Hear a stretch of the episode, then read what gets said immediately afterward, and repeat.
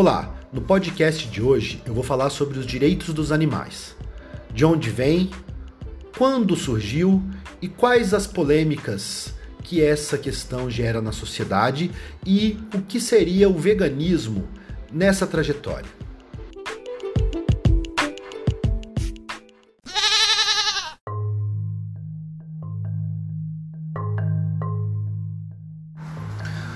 Quando a gente fala sobre a evolução da humanidade, o processo de evolução da humanidade, existem vários domínios importantes, assim. Como assim?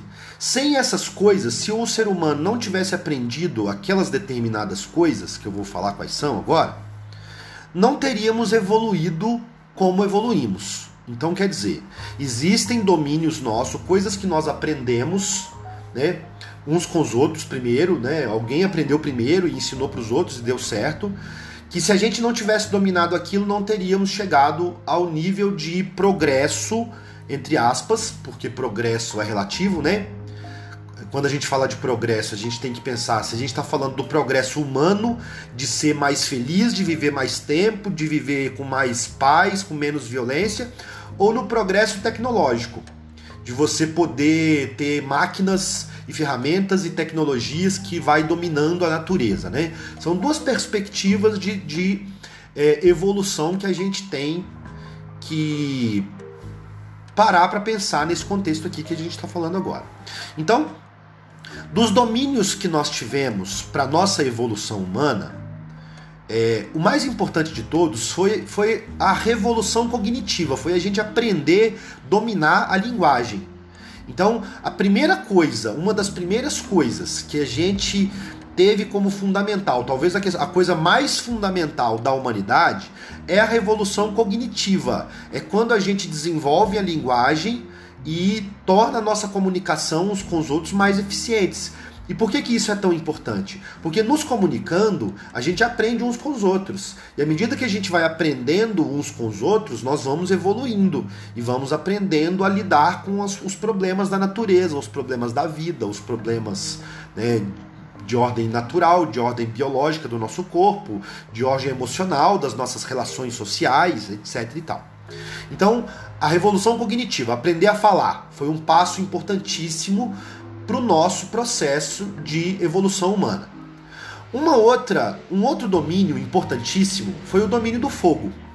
Então, a partir do momento que os hominídeos, os seres humanos antigos, homens de, homens de Neandertal, Homo habilis, né, Homo erectus e depois o Homo sapiens, a partir do momento que esses homens, que esses humanos antigos aprenderam a usar o fogo, a carregar esse fogo, a manter esse fogo aceso e depois a fazer esse fogo, eles foram conquistando novos territórios e aprendendo a lidar melhor com os animais, as, tanto os predadores quanto a caça, e aprendendo a, a, a se alimentar com mais qualidade, etc.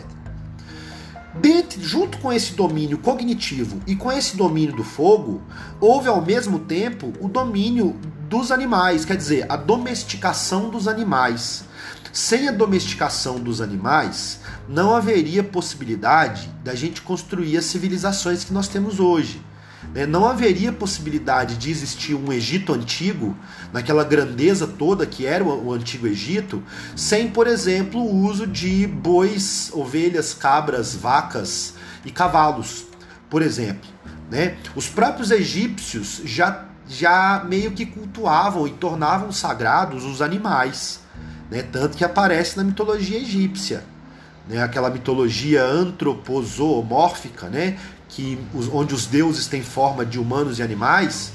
Então aquilo já demonstra a importância dos animais na cultura egípcia. Então existem muitas culturas do mundo, pelo mundo afora, que determin, determinados animais são sagrados, como a vaca na Índia, na cultura hindu, por exemplo. Por que será que a vaca é sagrada? Veja bem, vamos voltar lá na pré-história e vamos entender a relação que se constrói dos humanos com os animais. Primeira relação, relação de é, troca, de favor, certo? que é, por exemplo, como acontece com a domesticação dos cães. Os lobos começam a acompanhar as tribos, as aldeias, né, os grupos, as famílias, porque os humanos sempre deixavam restos para os lobos comerem. Ao longo do tempo, algumas espécies ou alguns tipos de lobo específicos, né, vamos dizer assim, foram se adaptando e cada vez mais se aproximando dos humanos. E aí os humanos começaram a acolher esses lobos que ao, né, ao, longo de centenas e milhares de anos foram mudando e se adaptando em regiões mais frias, em regiões mais quentes. Determinados tipos de lobo foram se adaptando aos cães que nós temos hoje. E aí o ser humano foi utilizando esses cães para companhia, para guarda, para caça, para é, o rebanho, né, para pastorear o rebanho, até para guerra se usava cachorro, por exemplo. Né? É, então ao longo do tempo, os humanos e os animais, especialmente os caninos, vão se adaptando uns aos outros, um ajudando o outro. Né? Se os humanos eram caçadores e também eram caçados e faziam guerras, etc., é, os cachorros ajudavam na guarda, no aviso né? e ganhavam alimento por isso. E aí vai surgindo a, a domesticação dos cães. Os cavalos vão sendo domesticados para locomoção, para o transporte. Então, aos poucos, os seres humanos vão aprendendo a dominar os cavalos. E aí vai ah, os elefantes, mais tarde, né? Camelos em alguns lugares do mundo, ovelhas, ovelhas são ovelhas, cabras, carneiros, cabritos, etc. São domesticados para alimentação, basicamente leite, couro. Então, os animais se tornam a base da existência humana durante o processo de surgimento das civilizações. Né? Não só no sentido de alimento, tá bom? Mas muito além de alimento. Tanto os caninos e, os felinos, né, os gatos que se tornam domésticos de, de companhia, de higiene, por exemplo. Um gato caça rato, então é um, higiene, né? Então é, você tem várias funções dos animais: transporte, locomoção, é, o couro, a carne, o a lã, né, o pelo dos bichos, né, a lã da ovelha, a lã das lhamas.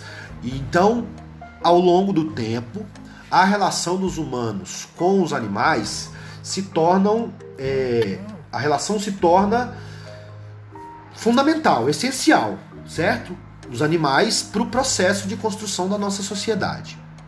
E aí é o seguinte, gente, veja bem, quando é que os seres humanos começam a pensar em direito dos animais? Né? Quando é que isso passa a se tornar um discurso político, onde as pessoas escrevem documentos e fazem campanhas e fundam ONGs e fazem leis lá no, no né, entre os, ah, os, o legislativo, né, os deputados, os senadores votam leis de proteção aos animais e etc. Quando que isso nasce?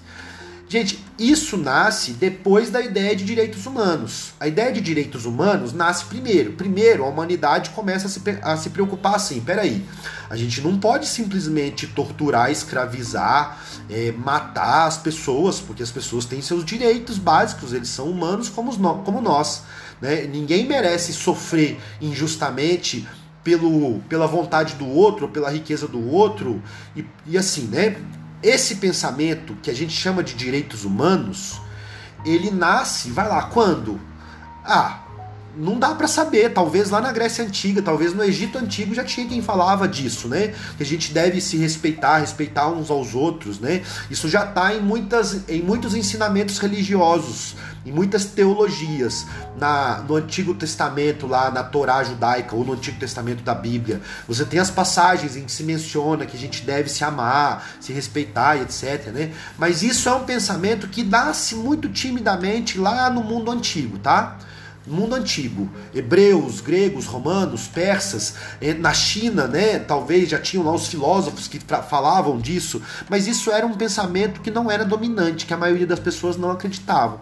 É, aí, por exemplo, um marco que a gente tem, alguém que vai falar isso com muita força, que a gente deve se amar e se respeitar, é Jesus. Então, vamos imaginar que Jesus, aquela figura né, histórica, né, a aquele, aquele ser humano que nasceu e viveu naquele lugar e morreu porque falava o que pensava. E o que, que ele falava? Que a gente deve se amar, né? que a gente deve se respeitar. A gente deve perdoar os erros, as falhas dos outros e a gente deve amar as pessoas como elas são. Então não tem diferença. Somos todos irmãos. Talvez isso seja um pontapé para uma ideia de direitos humanos que vai ganhar força de novo, né, vai durante muito tempo ali, mesmo com a igreja se espalhando, etc. Essa ideia dos direitos humanos do cristianismo, né, cristão, essencialmente cristão, ela vai se espalhando aos pouquinhos, sabe? Mas ainda não vira regra, não. A maioria das pessoas, né, enfim, não, não se incomodavam em ver escravo, em ver uma mulher queimada viva, acusada de ser bruxa, e etc. E aí é o seguinte. A ideia de direitos humanos vai virar lei mesmo no papel e vai ser começada, vai começar a ser aplicada nos países e aí depois começar a ser ensinado para as crianças, né? Do século 18, 19 para cá, vai começar lá na França, depois do Iluminismo, a Revolução Francesa que começa a mudar as leis dos países, né? Para o que eles chamavam de liberalismo, é, no sentido de que todo humano merece tem o seu direito individual né? Olha que pensamento interessante. Ó. Ah, existia um pensamento chamado liberalismo, e esse pensamento dizia: todo indivíduo tem o seu direito individual de ser livre. De ser livre, de, de acreditar no que quiser, de pensar no que quiser, de comer o que quiser, de vestir o que quiser. Né? Então nasce essa ideia lá, na, lá no Iluminismo, depois na Revolução Francesa, uma ideia de liberdade e direito individual. E aí isso vai ganhando força e vai virar o que chamamos de direitos humanos, que continua ganhando força. Um outro, um outro ponto que vai fazer as pessoas questionarem sobre os direitos humanos é o nazismo. Na Alemanha, quando teve lá a Segunda Guerra Mundial e o governo do Hitler, aquele, aquele absurdo que o Hitler fez com as pessoas, com os judeus especificamente, e com os ciganos né, e outras minorias, Aquele absurdo que o Hitler fez chocou muito a humanidade e aí as pessoas reforçaram essa ideia. Não, todos nós temos os nossos direitos humanos. E aí, gente, o que, que vai acontecer?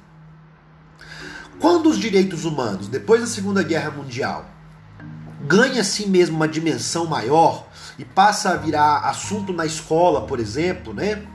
na televisão, nos filmes, e as pessoas, jornalistas, cada, cada vez mais se fala em direitos humanos, muita gente começa a falar, mas espera aí, os animais também têm direitos, os animais são mais inocentes do que os humanos. Então, opa, não, animais também devem ter os seus direitos. Então vai lá, é, vamos pegar aí. Deve ter mais ou menos uns 100 anos, bem mais ou menos mesmo, quando começa a se falar em direitos dos animais. E aí as pessoas começam a fazer realmente leis para proteger os animais. Vamos lá, de uns 30 anos para cá, talvez. Algo assim. É algo muito novo. A ideia dos direitos dos animais é algo muito novo mesmo. Né? E aí, dentro dessa ideia fundamental que surge assim, né, entre as pessoas de proteção dos animais, que a gente não deve é, é, torturar, judiar, maltratar animais, nasce junto com isso a ideia do veganismo. Isso eu tô falando, gente, tipo, nossa sociedade, tá? Porque, por exemplo, os hindus e outra, os budistas e outras culturas já têm uma ideia de respeito aos animais muito anterior a nós, tá bom? Eu tô falando de Ocidente, Brasil e etc. É, então, essa ideia de proteção dos animais chega na nossa sociedade muito recentemente, e aí cabem duas, do, dois problemas, né? Existem duas visões sobre o direito dos animais.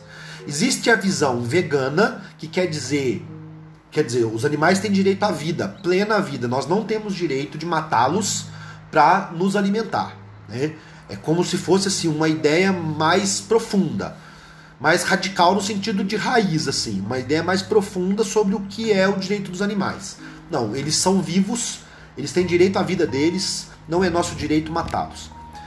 É, existe também a ideia de que os animais eles fazem parte da nossa cultura, é, nós nos alimentarmos dele é essencial para a nossa sociedade, por, por, porém, por, né, todavia, a gente não deve maltratá-los. Então existe quem defende o direito dos animais, mas não necessariamente não consumi-los, mas sim não torturá-los, não, não maltratá-los, mesmo aqueles que são destinados à nossa alimentação.